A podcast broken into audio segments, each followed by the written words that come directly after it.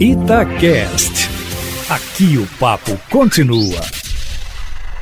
Saiu o depoimento do ministro Sérgio Moro. A própria defesa do ministro autorizou a liberação. É muito bom que tenha liberado, porque senão vai escapando uma frase aqui, uma frase ali. Né? De qualquer maneira, o depoimento é grande e também quem não, não for se dar o trabalho de ler todo o depoimento vai acabar lendo o noticiário que também pinça frases. Né? Como ex-juiz né, de formação, Sérgio Moro foi comedido, foi cuidadoso, deixou bem claro que não viu o crime naquilo que as coisas com o presidente. Quanto ao superintendente do Rio de Janeiro, ele agora é mais importante. Ele é o executivo da Polícia Federal.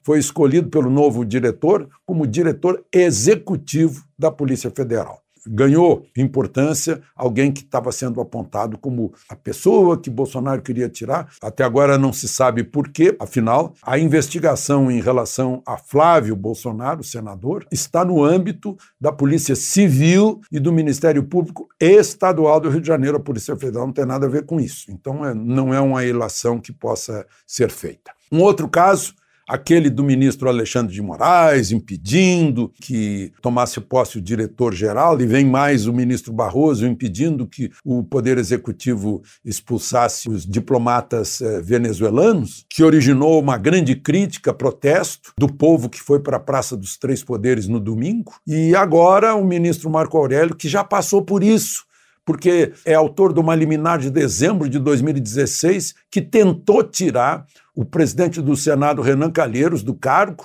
e o Senado não deu a mínima para liminar dele. Então ele sabe que é um problema onde entra a independência dos poderes, que é preconizada, estabelecida pelo segundo artigo da Constituição brasileira. Marco Aurélio aconselhou o presidente do Supremo de mudar o regimento interno para que não saia mais liminar de ministro isolado, monocrática, que a liminar seja imediatamente examinada pelo plenário do Supremo, aí são 11 juízes, já fica diferente, sempre que for uma liminar que interfira na administração de um outro poder, seja ele legislativo ou executivo. Ou seja, teve um efeito a manifestação de domingo. Teve um efeito. E o ministro Marco Aurélio chegou a dizer que alguns que se julgam semideuses talvez não gostem, mas que se seus colegas tiverem juízo e percepção do contexto, mudarão. Qual é o contexto? Essa revolta da população em relação ao Supremo interferindo